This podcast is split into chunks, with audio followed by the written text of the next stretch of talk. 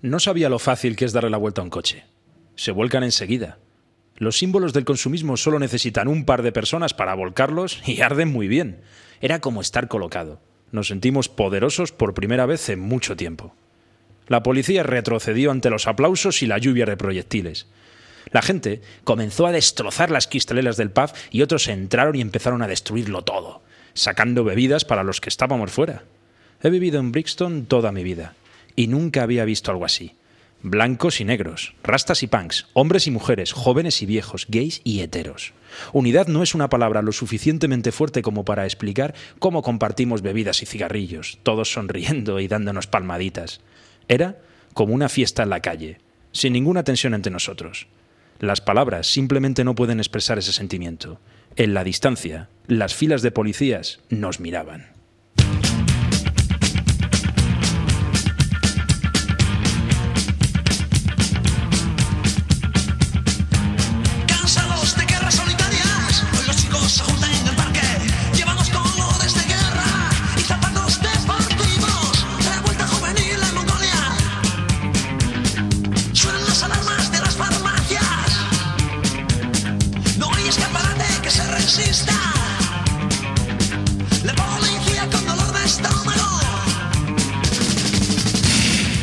Y otro martes más desde el sótano de la Onda Libre Radio Almaina, la Onda Libre de Granada en el 107.1 de la FM, revuelta juvenil de Mongolia.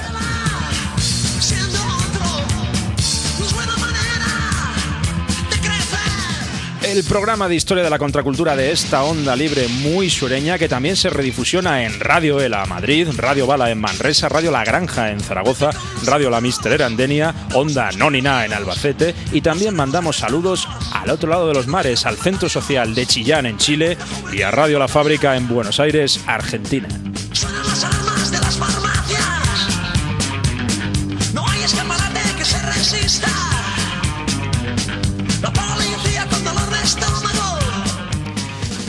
Y la entradilla nos viene al pelo. ¿Qué está diciendo Jorge Ilegal ahí? La policía con dolor de estómago, no hay escaparate que se resista y es que eso es justamente de lo que vamos a hablar esta semana, porque esta semana en Revuelta Juvenil en Mongolia número 37 nos vamos con negros, con blancos, con riggy, con ocupas, con economía sumergida, con revuelta callejera, con culturas de resistencia, con 56 coches de policía en llamas, porque esto es la revuelta fuera del sistema en Brixton 1981.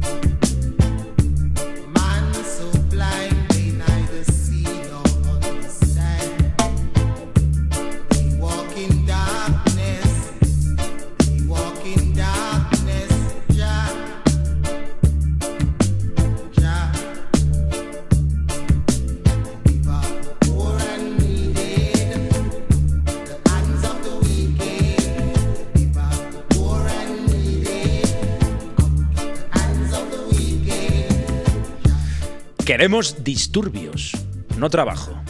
Vaya, esto más de un líder político no se lo esperaba. Una reclamación así por parte de la población como que no es muy común, ¿no? Pero quizá esa es una de las frases que mejor define lo que ocurrió en Brixton en 1981, en aquella revuelta que se produjo en ese barrio del sur de Londres. Una frase que sacamos de una entrevista que hicieron a uno de los manifestantes o agitadores o como lo queráis llamar, y que además da título a uno de los documentos en los cuales más nos hemos apoyado para la revuelta de hoy, que es el fanzine llamado exactamente igual, Queremos Disturbio No Trabajo, editado por Antipersona. Y es que no estamos ante un conflicto que tenga que ver nada con la típica tradición del movimiento obrero. No estamos ante un conflicto donde se antepongan, se contrapongan intereses del capital y del trabajo. Por eso, gran parte de la gente que intentó analizar todo lo que ocurrió en Brixton en 1961 desde la visión de los sindicatos de la izquierda tradicional, pues obviamente fallaba y no se daba cuenta de lo que realmente estaba pasando allí. Porque no es un conflicto que tenga nada que ver con la base social del proletariado, del movimiento obrero, del conflicto dentro del ámbito del capital y el trabajo.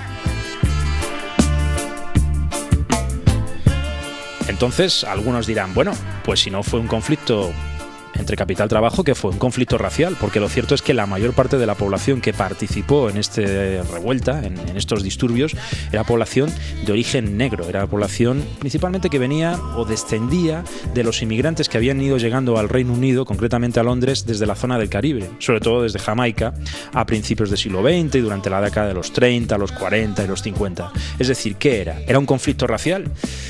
Pues hombre, la verdad es que la mayor parte del vecindario era negro la verdad es que la policía tenía componentes y actitudes muy racistas, como vamos a ver posteriormente, pero lo cierto es que no todo lo que ocurrió ahí se debió al conflicto racial.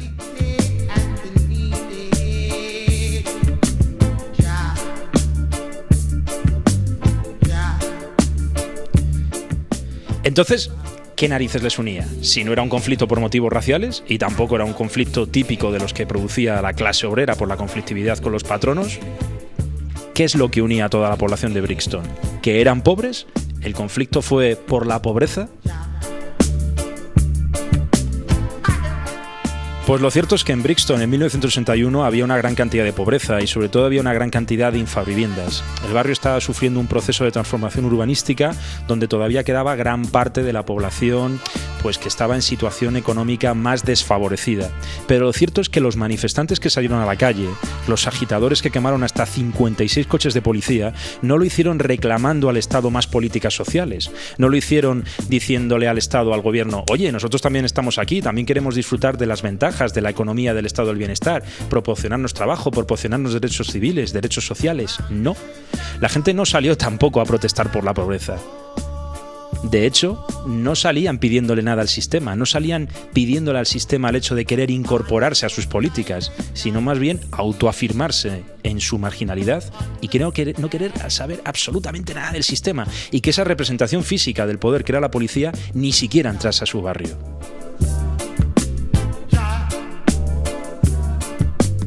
Y es por eso que lo que ocurrió en Brixton en 1981 a gran parte de los teóricos, periodistas y analistas progresistas de izquierda o incluso del ámbito libertario se les escapaba, porque no tenía nada que ver con la clase obrera, no tenía nada que ver con el conflicto racial, bueno sí, pero no era la única explicación, y tampoco es que estuvieran pidiendo más ventajas en términos de derechos sociales, salir de la pobreza.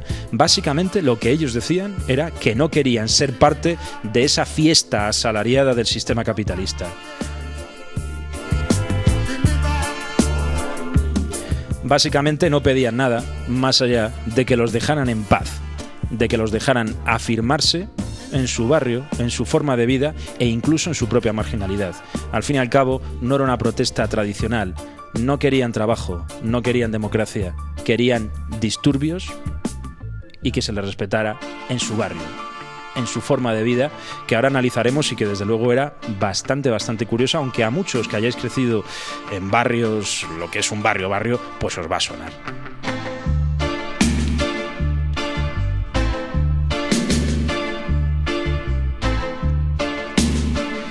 Y la música que vamos a poner hoy en el Revuelta, pues va a ser música de lo que llaman el Jamaican Sound System, que fueron todos los grupos de música jamaicana y de música caribeña que empezaron a producir este tipo de música a partir de 1975, eh, pues en los suburbios de Londres. Y básicamente eran inmigrantes o hijos de inmigrantes que procedían de zonas del Caribe y que, bueno, pues estando allí en la metrópoli querían reafirmar su identidad de origen y lo hacían a través de la música. Así que curiosamente, a pesar de ser un entorno que no es nada caribeño, empezó a aflorar un montón de música reggae, un montón de música jamaicana en los suburbios de Londres. Como por ejemplo esto que estamos escuchando que es Misty on Roots, la niebla en las raíces, con este tema que es Poor and Needy, pobreza y necesidad.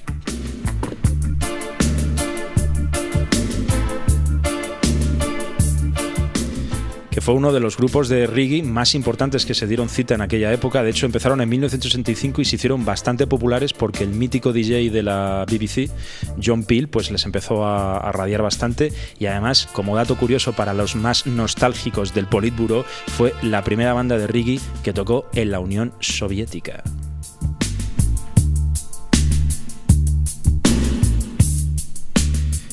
Y ahora que hemos visto que lo que pasó en Brixton en 1961 no es ni una revuelta obrera, aunque tiene componentes en ese sentido, porque obviamente pues es gente de un barrio que tenía una tradición proletaria.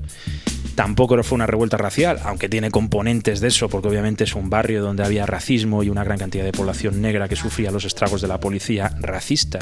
Y que tampoco es una revuelta solamente que venga por el hecho de la pobreza, es decir, ahora que nos hemos hecho un auténtico lío con qué narices es lo que ocurrió en Brixton en 1961, vamos a intentar solucionarlo, pero después de poner esta canción de las Violators con el Summer of 81.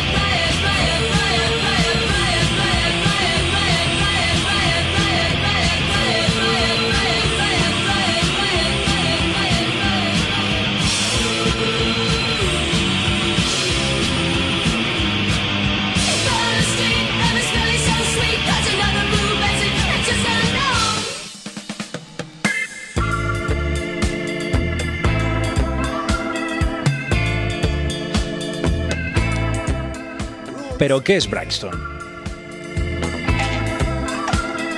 Pues es un suburbio al sur de Londres.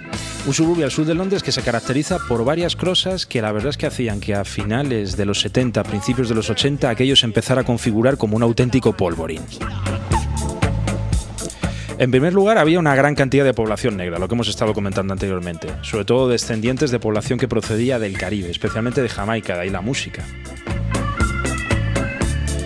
Pero también, también había una gran parte de población de carácter ocupa, bohemia, libertaria, como lo queráis llamar, que se veían atraídos por los alquileres baratos cuando alquilaban o por la posibilidad, que en este barrio parece ser que era muy fácil, de ocupar. Y a estas dos cuestiones, una gran cantidad de población negra y una cantidad de ocupas bastante reseñable, le añadimos una cuestión que tiene que ver con la economía. Y es que la mayor parte del tejido económico del barrio era un tejido económico que no tenía que ver con el ámbito del sistema, era un tejido económico que no estaba dentro del ámbito del capital, el trabajo, los impuestos, el Estado, etcétera, etcétera, sino que era una economía sumergida.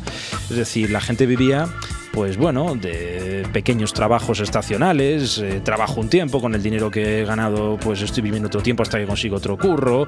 Eh, con algún trapicheo que servía como un complemento a lo que ganaban mediante algún tipo de subsidio que cobraban del Estado y sobre todo con muchas actividades económicas de diversa índole que no tenían nada que ver con empleos asalariados, que estuvieran cotizando a la seguridad social y que estuvieran reglamentados por las leyes del sistema. Es decir, mandaba una economía prácticamente, no prácticamente, sino totalmente sumergida.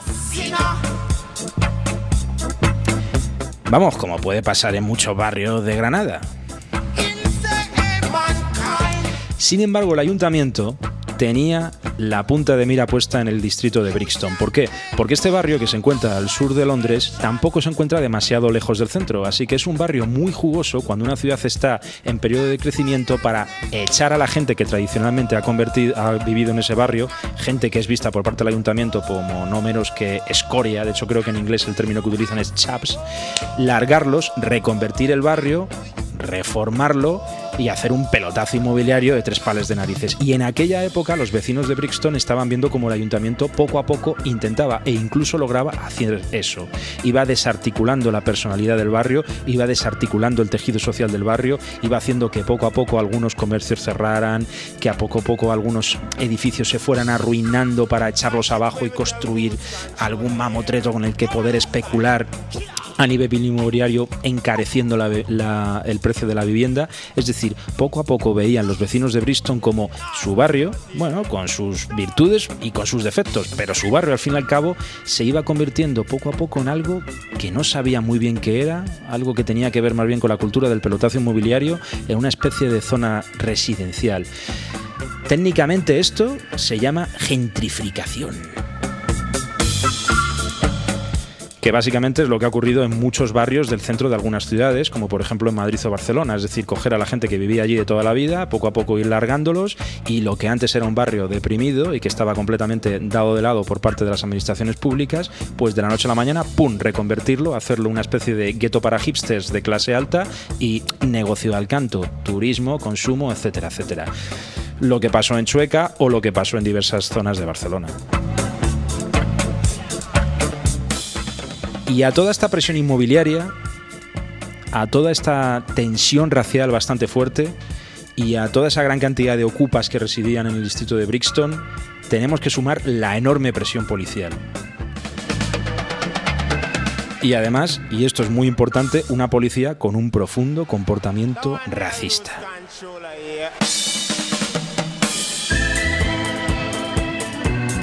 Una y otra vez durante el último año, la policía británica ha provocado disturbios descaradamente, ya sea mediante su rutina de acoso individual en las calles o mediante su intervención en concentraciones públicas que de otra forma serían normales.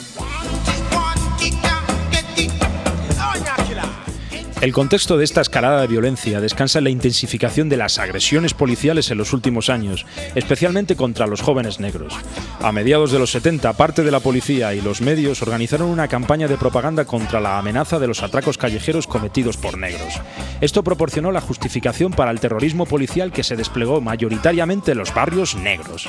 Además, cuando se produjo una serie de ataques racistas a personas negras y a sus casas, la respuesta de la policía fue ignorarlos, negar que se debieran a motivos raciales y acosar a las víctimas.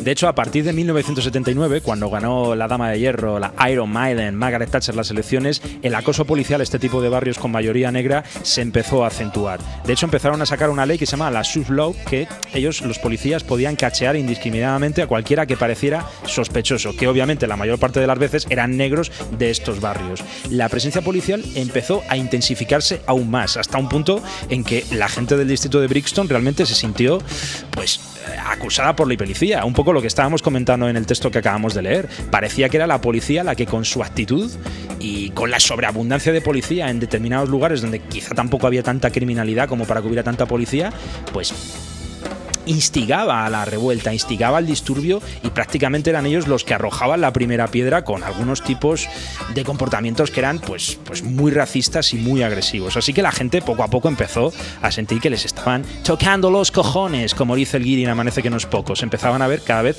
más y más y más acosados. Y especialmente la población negra. De hecho, por ejemplo, hay un punto que es fundamental, el 18 de enero de 1981, con los sucesos de New Cross. Los sucesos de New Cross que fue una casa donde había una fiesta con varios adolescentes negros y la casa salió en llamas y murieron varios de ellos.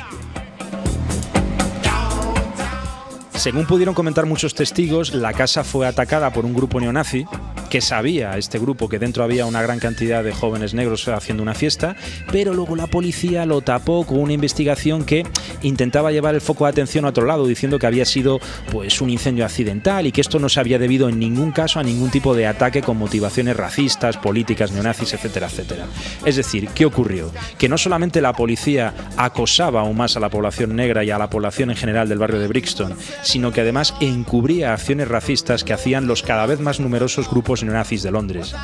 La actuación de la policía daba alas a los grupos neonazis. Y claro, la gente de este barrio, especialmente la gente negra, se veía acosada por la policía, los grupos neonazis, y aquí se estaba creando un cando de cultivo que en un momento u otro tenía que explotar.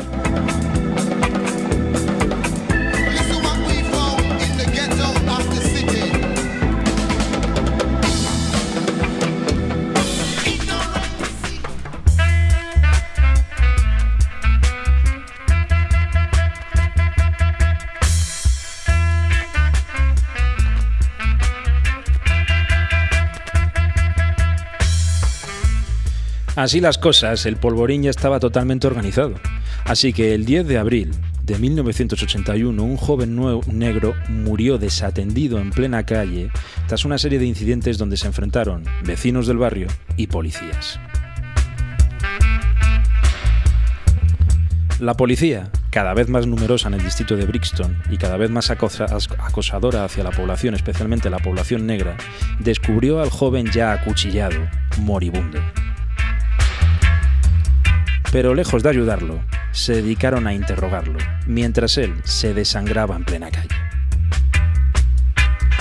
Poco a poco los vecinos fueron contemplando la escena y se fueron arremolinando en torno a los policías, diciéndole, oye, dejad de interrogarle, dejad de acosarle ya de una maldita vez, lo primero es que le salvéis la vida, ¿vale? Llevarle a un hospital. Pero los policías seguían interrogándole.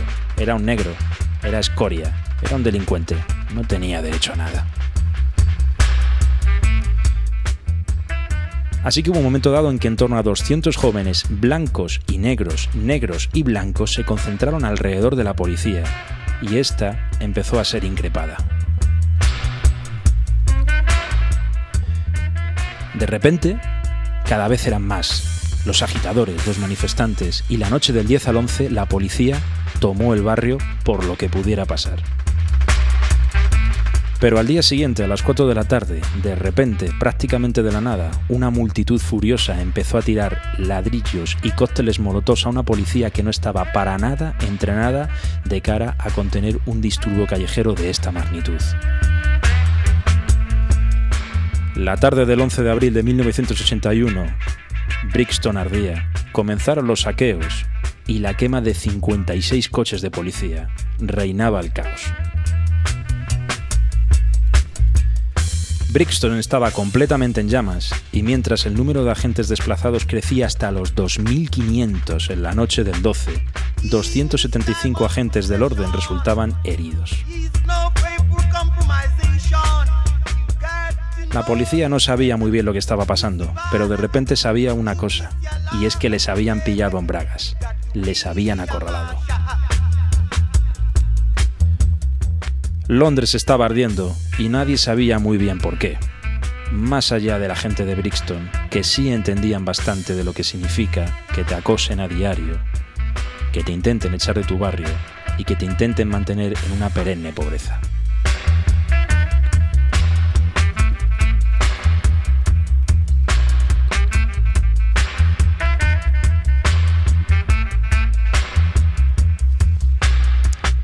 Y esto que está sonando es Warrior de Yam Saka, que fue un rastafari de mucho cuidado que empezó a hacer música jamaicana en el sureste de Londres en torno a 1968 uno de los máximos exponentes pues, de esa música que se escuchaba en el barrio de Brixton en aquella época en la que se produjeron las revueltas. ¿Por qué? Porque había una cuestión que se llamaban los blues.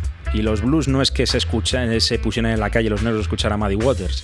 Los blues eran fiestas callejeras donde se escuchaba música jamaicana y bueno, la gente vivía, bailaba, hablaba, se desinhibía, pero también planificaba la revuelta.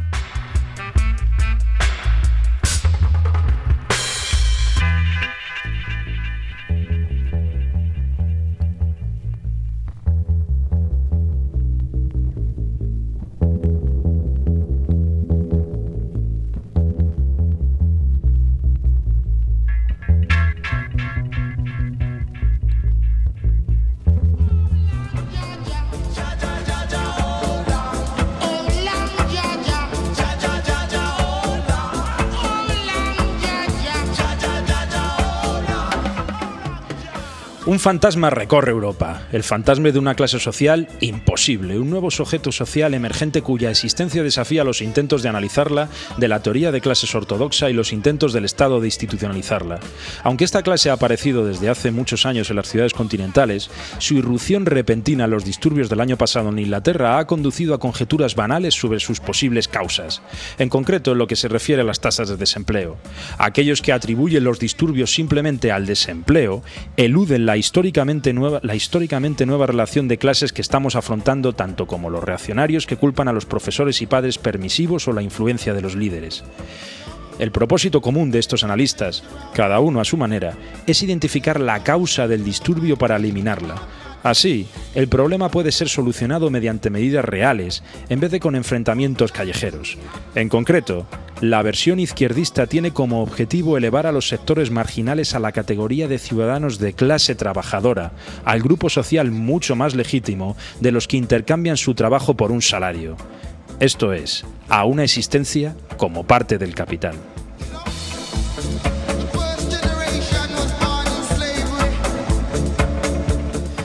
Y claro, lo que demuestra ese análisis que hizo gran parte de la izquierda es que no entendía muy bien para nada lo que estaba pasando en Brixton, porque precisamente la gente de Brixton no estaba pidiendo reformas políticas, económicas o sociales para entrar dentro de las relaciones del capital-trabajo, para entrar dentro del sistema. No estaban pidiendo una reforma del sistema, estaban pidiendo disturbios, estaban pidiendo que se pudiera seguir viviendo como vivían ellos, es decir, de una manera completamente autónoma y fuera de las relaciones de producción del sistema.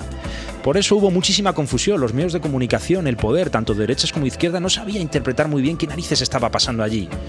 Se había producido una gran cantidad de saqueos, se habían producido una gran cantidad de excesos, se había producido una gran cantidad de vandalismo, eso es cierto, pero también había una gran cantidad de carga política que tenía que ver con un contenido no reformista, sino con un contenido de decir, esta es nuestra marginalidad y en ella nos reafirmamos.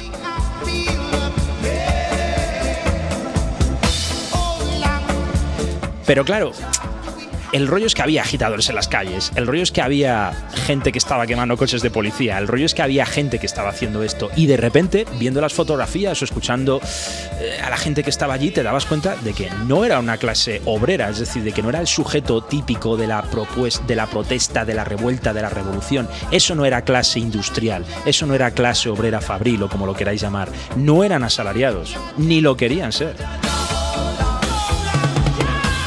Principalmente era, pues como os hemos dicho, chicos de barrio dedicados a subsistir con pequeños sueldos, algún subsidio, sueldicillos temporales, actividades que tienen muy poco que ver con la economía legal, más bien con la economía que está fuera de la ley, con la pequeña economía sumergida. Es decir, no es una clase social al uso. Y eso fue un reto bastante interesante a la hora de saber interpretar lo que ocurrió en aquel barrio en 1961, porque la gente buscaba el agente político y no había agente político, no había una clase social al uso.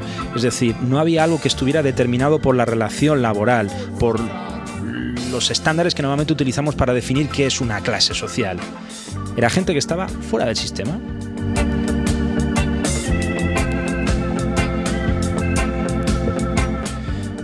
Por ejemplo, en este mercado de trabajo ilegal, en el que las ganancias con frecuencia complementan los subsidios de la seguridad social, el trabajo no es una creación del capital, sino algo que se sitúa fuera de él, debido a que los pagos por el trabajo ignoran las deducciones legales. No es productor o el consumidor, sino el Estado el que es engañado.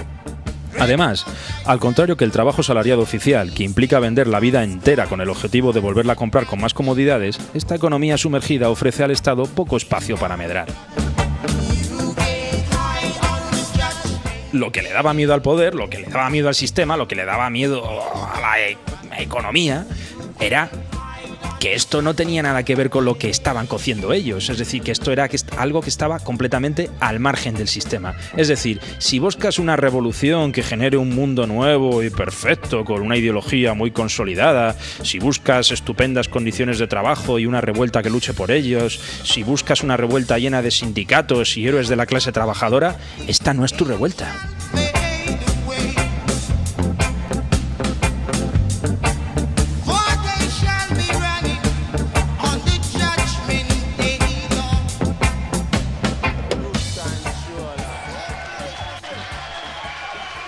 One called Judas Iscariot.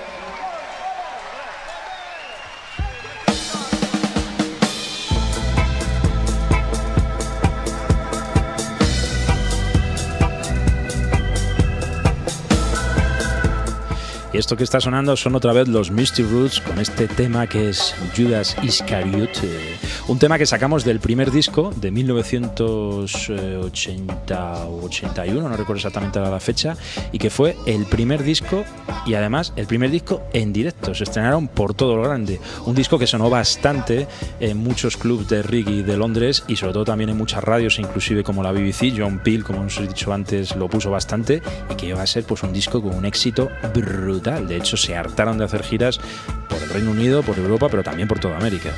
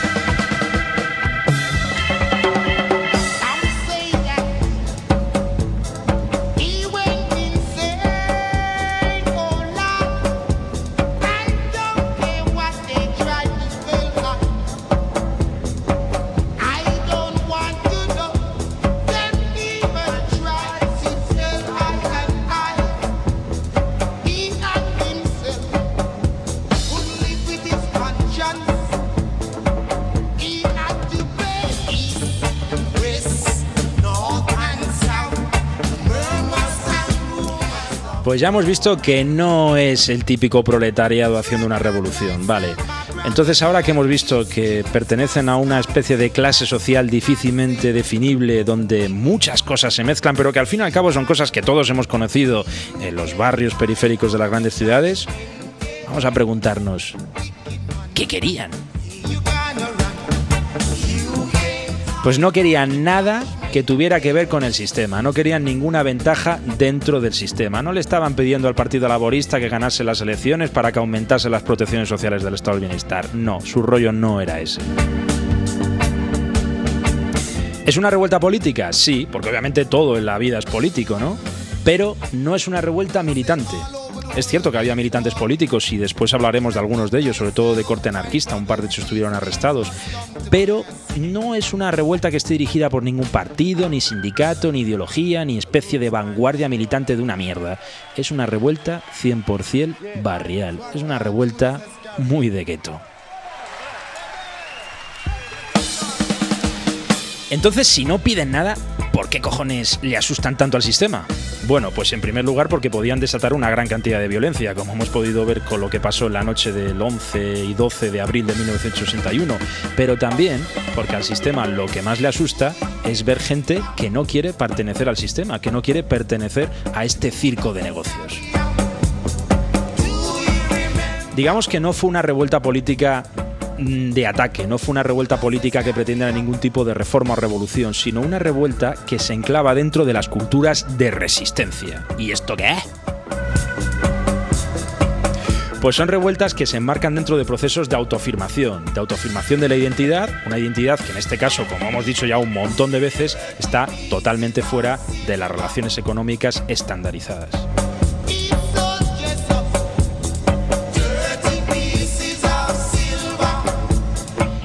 Y hay una cosa que no podemos dejar de leer, sobre todo teniendo en cuenta que hace unas cuantas semanas, lo primero teniendo en cuenta que somos muy enemigos del trabajo salariado y que no nos gusta trabajar demasiadas horas, de hecho trabajamos lo mínimo para subsistir y bueno, en parte así nos va, pero eso es otro tipo de cuestiones que tienen que ver con nuestra desastrosa vida personal y eso ya lo hablaremos algún día, que dediquemos un revuelta a la psicología, pero bueno, la cuestión, teniendo en cuenta que no somos muy amigos del productivismo, ni de la economía productiva, ni de trabajar demasiado, y que hace unas semanas hicimos un programa sobre Paul Lafar y el derecho a la, a la pereza,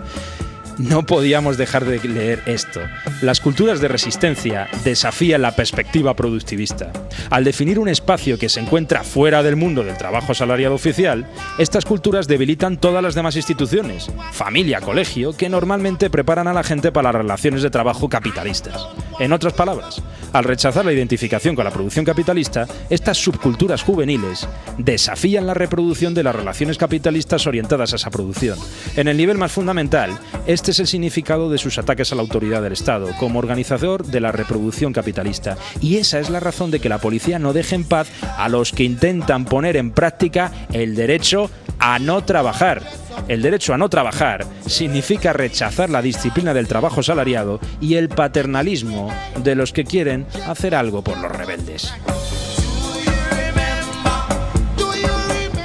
Salvando mucho las distancias, y digo salvando mucho, mucho las distancias, porque es posible que Laira Martínez, la traductora de, Queremos Disturbios, no trabajo de la editorial Antipersona, esté escuchando el programa y, ella es la que ha traducido todos estos textos y, tal, y, no queremos que se tire de los pelos en casa si acaso esta comparación es un giro en el aire demasiado acrobático, pero salvando mucho las distancias, nos recuerda mucho a los programas que hace meses hicimos sobre el fenómeno kinky, el fenómeno kinky en España. A ver, salvando mucho las distancias, ¿vale? No quiero decir que el torete de vaquilla alegres bandoleros estuvieran allí por las calles de Brixton en el 81 quemando coches de policía, pero, pero, el auge del fenómeno kinky en la España de finales de los 80, de, los, de finales de los 70 y los 80, evidencia que hay algo que el sistema no ha hecho bien, es decir, hay algo que se le ha descontrolado. Aparecen barrios donde las bolsas de pobreza son enormes, aparece una enorme marginalidad, aparecen barrios muy jodidos. Pero ahí ocurre algo que no es lo que, no lo que te esperas. Obviamente hay movimientos vecinales, movimientos asamblearios, de asociaciones de vecinos que pretenden mejorar las condiciones de los barrios, que esos barrios entren dentro de las políticas sociales del sistema, ampliar el estado del bienestar para mejorar las condiciones de ese proletariado. Pero por otra parte, hay una parte de la comunidad, de los habitantes de esos barrios marginales, que lo que hacen es autoafirmarse en esa marginalidad y no querer meterse dentro del sistema y no querer aceptar ningún trabajo del sistema y no querer entrar dentro de las relaciones eh, asalariadas. Es decir, reafirmarse en esa forma de vida que en España se podía traducir como lo kinky. Y repito que salvando muchísimas distancias, en cierta medida nos recuerda mucho lo que pasó en Braxton en 1981 con lo que hablábamos hace ya meses en esos dos programas que dedicamos al fenómeno kinky. Es decir, gente que vive de una economía sumergida fuera del sistema, que procede de barrios marginales, pero que no piden su integración dentro del sistema Piden simplemente vivir a su aire, vivir aparte. Y obviamente tienen un conflicto muy fuerte con la policía, como lo tenían en Brixton en el 81, porque para ellos la policía es el orden, la autoridad. Y si hay algo que ellos odian es ese orden y esa autoridad que los quiere meter dentro de las leyes del sistema. No digo que lo de los kinkis estuviera bien, pero señala una situación que es evidente. El hecho de que a veces la marginalidad se trata de una manera muy monofocal, en plan, bueno, vamos a darles trabajo y entonces ellos progresarán, bla, bla, bla. Es decir, siempre con esa ética productivista de que el trabajo redime y realiza a la persona. Y a veces, pues hay gente que que no nos mola el trabajo asalariado así, hablando en plata. Y bueno, ya que nos hemos venido un poquito a España, vamos a irnos con una canción que se canta en inglés, pero que tiene un título que se llama Amigo. Una canción de Black Slate, un grupo que se formó en 1974 en Londres y que con esta canción, Amigo, llegaron, bueno, pues a su principal éxito. No sabemos tanto si por la canción o por el videoclip. El videoclip, si tienes YouTube cerca, póntelo, porque son unos negros tocando reggae de Londres, disfrazados de mexicanos en una especie de cantina mexicana con todos esos topicazos. Es una cosa muy freak que realmente merece la pena que la veas. Pero bueno, ahí vamos a ir con este amigo de los Black Slate.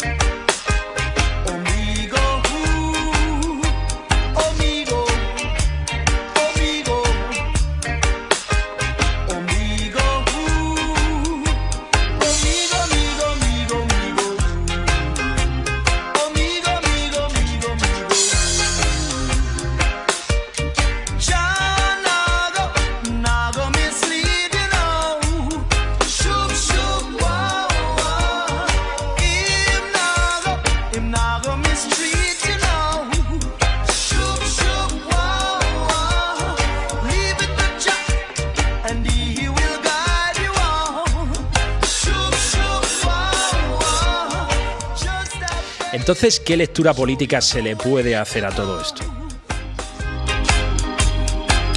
Pues yo creo que lo primero que hay que hacer es una autocrítica, porque a veces siempre se intenta desde cierto ámbito muy teórico, de la izquierda o del ámbito libertario, teorizarlo todo, ideologizarlo todo, meter la realidad dentro de un marco preconcebido. Y a veces siempre en ese tipo de historias, en ese tipo de análisis, siempre dices, bueno, si hay alguien jodido es un revolucionario potencial, porque el hecho de que alguien tenga unas condiciones materiales muy jodidas le, hace ser un sujeto revolucionario en potencia, pues no, no tiene por qué,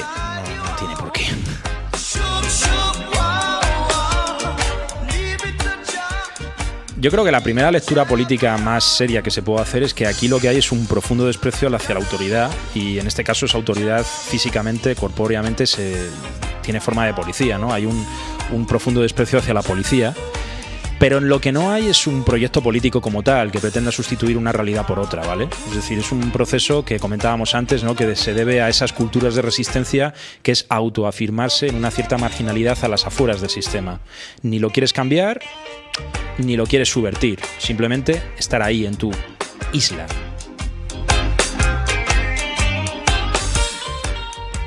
Y hombre, sí que es cierto que, como vamos a ver ahora precisamente, hubo agitadores políticos muy ideologizados, hubo gente muy política dentro de los disturbios, pero en general no son unos disturbios, que tengan una lectura, que tengan una guía política, que tengan una especie de vanguardia política que liderase eso. Pero en general sí que se pueden hacer tres grandes lecturas sobre lo que ocurrió en Brixton en 1981. La primera lectura fue la que hizo la derecha. Eh, además la derecha en aquella época estaba subidita, estaba con la tache recién elegida, ¿no? con la dama de hierro. Y en palabras del comisario McNee, pues esto se debió todo a una conjunción de vándalos negros y agitadores anarquistas blancos. Y ojo, porque lo de agitadores anarquistas blancos tiene un matiz racista muy fuerte, que de hecho en Anábasis, el programa hermano de eh, Radio Cuca en, en Gijón, pues hicieron un programa precisamente sobre esto hace cosa de un año y entrevistaron también a Laila Martínez de la editorial Antipersona y ahí estaban comentando que era muy curioso lo de agitadores anarquistas blancos, como diciendo, los negros son unos vándalos. Y los que les llevaron a la agitación, los que les llevaron a atacar a la policía, fueron anarquistas blancos, porque los negros son tan tontos que no pueden ni sublevarse por ellos mismos. Es decir, al decir que eran vándalos negros y agitadores anarquistas blancos, lo que subyace ahí es un, un racismo brutal que dice, es que el negro tan tonto que no se puede ni sublevar. Es un ser tonto, dado la delincuencia, pero en última instancia servil.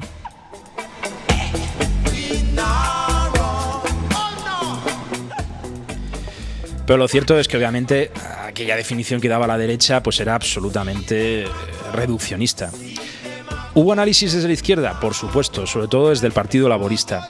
Desde el Partido Laborista pues hicieron análisis muy típicos de esa izquierda paternalista, reformista, culta, ilustrada, que ve un poco desde arriba. A mí me recuerda un poco esa izquierda al despotismo ilustrado, ¿sabes? Es decir, como, eh, sí, muy ilustrado, muy queriendo el bien común, el bien del pueblo, pero yo desde mi posición, ¿sabes? Es decir, eh, la, la, la gauche divine. Criticaban el racismo, criticaban la brutalidad policial, pero de repente criticaban el desempleo y ahí te dabas cuenta de que no se habían enterado de una mierda de lo que pasaba en ese barrio y en ese tipo de barrios que hoy en día siguen existiendo en, multitud de ciudades. Mi mente lo ha rendido yo. Es decir, porque no era algo que tuviera que ver con el desempleo, como hemos visto. Esta gente lo último que estaba pidiendo era empleos asalariados, lo último que estaban pidiendo eran programas de empleo en esos barrios. Pero si es que se llegaron a quemar oficinas de empleo en el barrio de Brixton, en los disturbios, se llegaron a quemar oficinas de empleo. Bueno, se llegaron a quemar muchas cosas, pero la quema de esas oficinas de empleo obviamente evidenciaba algo más. La izquierda no comprendía bien el guion de esta revuelta. Así que lo miraba desde ese típico paternalismo que hemos comentado antes, que es tan propio de la izquierda buenista y buenrollera Podemos, que, bueno, quería reformar lo irreformable desde la expansión del estado del bienestar. Y por supuesto intentaron sacar crédito electoral diciendo que todo esto se debía a las políticas de la Thatcher, que llevaba tan solo dos años en el poder. Pero lo cierto es que a la gente que hizo los disturbios en Brixton, la Thatcher se la sudaba. Les daba lo mismo que estuviera la Thatcher que estuviera uno del Partido Laborista. Y en tercer lugar tenemos el análisis que hicieron los negros de Brixton. Y cuando digo los negros digo los negros, porque el BDC, el Brixton Defense Campaign, era una organización donde se aceptaron blancos solamente durante un tiempo, pero principalmente una organización de negros y que le daba a esto un enfoque absolutamente de raza. Y obviamente pues ahí se les escaparon muchas cosas que tenían que ver con la economía y con el hecho de que no todos los negros del barrio vivían igual de bien y algunos negros que estaban un poquito más forrados colaboraban con la policía o con las fuerzas del orden. Algo parecido a lo que pasaba en Estados Unidos cuando se dio el tránsito del nacionalismo negro a decir, no, es que aparte de la etnia también está la clase y de repente aparece Panteras Negras. Pues estos se quedaron en el nacionalismo negro. Y luego también hubo algunos pequeños grupos muy residuales, muy chiquititos, pues de corte libertario, trotskista. Pero bueno, rastros de carmín, unas cosas como muy llamativas, pero que duraron muy poco. ¿Sabéis algo que no duró poco, sino que incluso sigue durando? El KKK, el Ku Clan. Y esa es la canción que vamos a poner ahora de Steel Pulse, un grupo de rastafaris, más rastafaris de estos de, mucho cuidado, de estos que se dedican a hacer glorias y alabanzas a Haile Selassie, el que fue emperador de Etiopía. Esta gente que un día se fumaron un porro que iba demasiado cargado mientras estaba leyendo el Antiguo Testamento, le metió un mal viaje y se creyeron los reyes de Jericó. Bueno, ya sabéis el rollo que algunos rastafaris llevan. Pero bueno, la verdad es que un grupo que musicalmente está bastante bien y que fueron los primeros que empezaron a dar voz musical a los hijos de la migración caribeña establecida en el Reino Unido. Así que vamos a irnos con esta canción de Steel Pulse Cuckoo's Clan.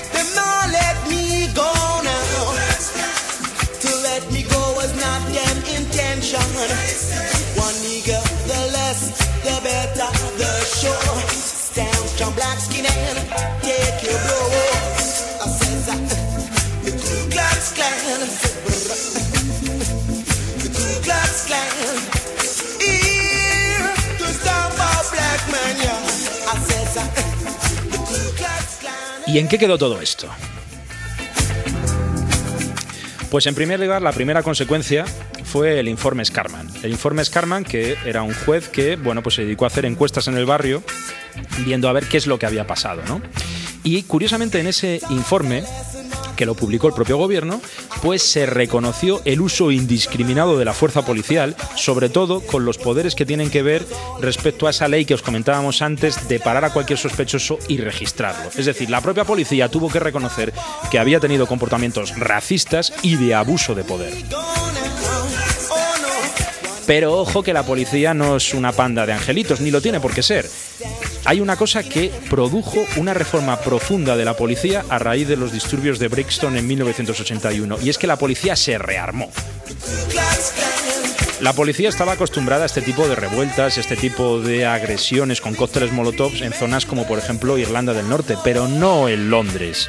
De hecho, las fotografías son muy curiosas porque ves a mm, policías que iban con trajes pues, pues de tela a enfrentarse eh, con, con tipos que les estaban tirando cócteles incendiarios. Es decir, no iban para nada preparados. Así que a partir del 81, a partir de lo que ocurrió en Brixton, la policía británica empezó a armarse mucho más en lo que se refiere a antidisturbios. Y, aunque por un lado intentó lavar su imagen, por otro se hizo bastante más dura en lo que se refería al tratamiento de los disturbios. Y disturbios, eso es lo que vamos a hablar, porque ¿qué continuidad o qué consecuencias tuvo esto en la comunidad de vecinos del barrio de Brixton?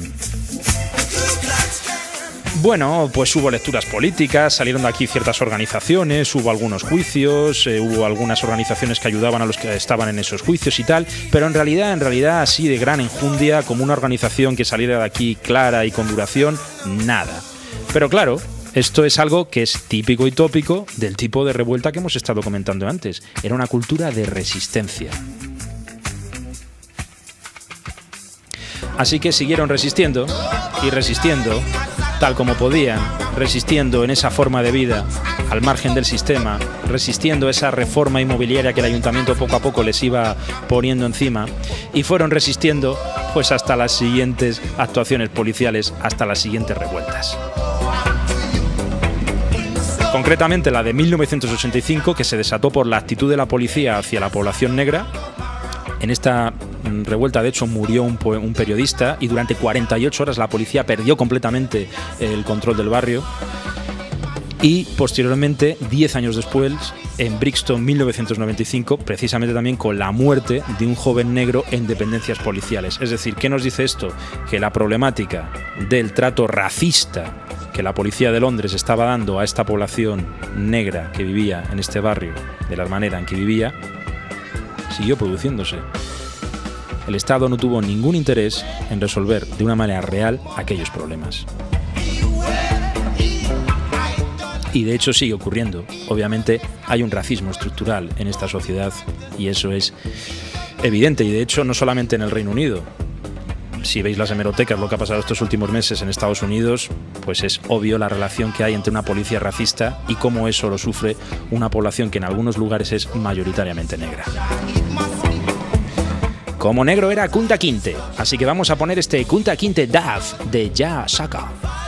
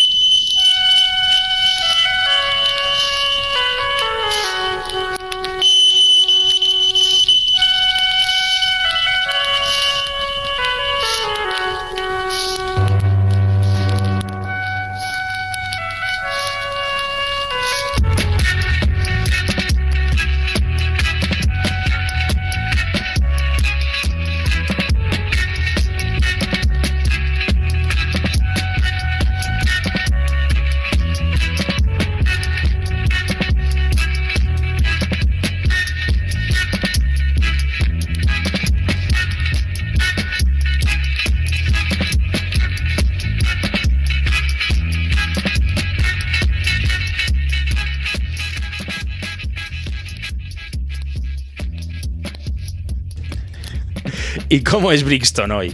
Bueno, pues mira, antes de venir al programa estábamos viendo cómo era Brixton hoy, así a modo de epílogo del programa, y hemos encontrado un artículo del viajero, del país viajero, siempre ya sabéis, artículos así como muy cool, eh, ¿sabes? Donde se describía el ambiente súper multicultural y súper estupendo y súper hipster que tiene el barrio. Es decir, que desgraciadamente ese proceso de echar a la población que tradicionalmente vivía en ese barrio para ocuparlo, hoy va, con un montón de pseudo progres, pero que obviamente están dentro del sistema y consumen bastante, pues desgraciadamente ha tenido éxito. Esos planes que el Ayuntamiento de Londres empezó a hacer a finales de los 70.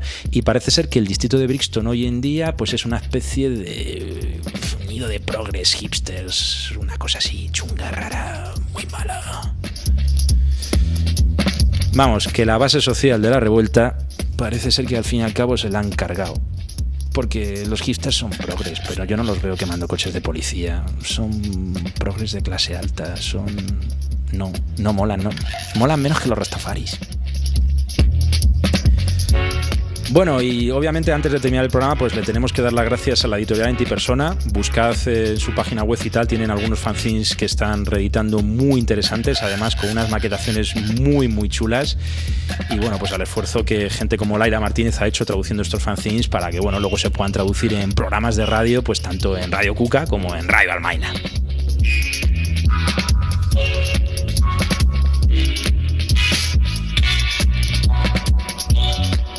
Y vamos a terminar con un cierto buen sabor de boca. ¿Por qué no? Keep the faith, hermano. Brixton es un caso extremo de cómo la gente ha desarrollado sus propias formas de ganar dinero fuera de la economía oficial y sus propias formas de divertirse fuera del mercado. La autoorganización de la ausencia de trabajo o de trabajo oficial hace que toda cultura sea legal y haya sido etiquetada como criminal por el Estado. En otras palabras, al rechazar la identificación con la producción capitalista, estas subculturas juveniles desafían la reproducción de las relaciones capitalistas orientadas a esa producción. El derecho a no trabajar significa rechazar la disciplina del trabajo salariado y el paternalismo de los que quieren hacer algo por los débiles. Aviso a navegantes ante la izquierda que se nos viene y aviso a navegantes ante el hecho de que es mejor huir y que no te cojan. Escapa de ese sistema asalariado. Y nos vamos. Hasta el próximo martes, aquí en Revuelta Juvenil en Mongolia, Radio Almaina, la onda libre de Granada. Hasta luego.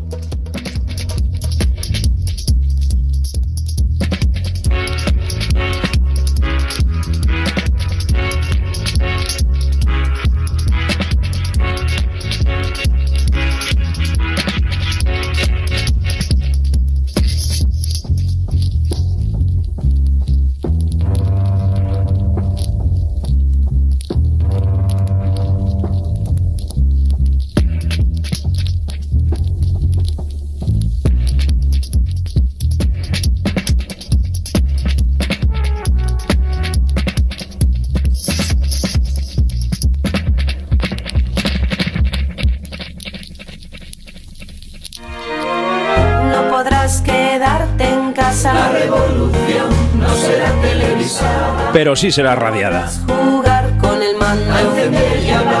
En Revuelta Juvenil en Mongolia, el programa de historia de la contracultura aquí, en Radio Almaina, la onda libre de Granada 107.1. Ni recibir la noticia en el iPhone. Todos los martes a las 7 de la tarde y en redifusión los viernes a las 10 de la mañana.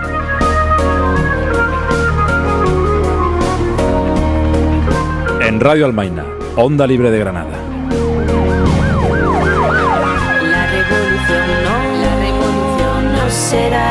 Será, televisada. La revolución no, la revolución no será, no será televisada.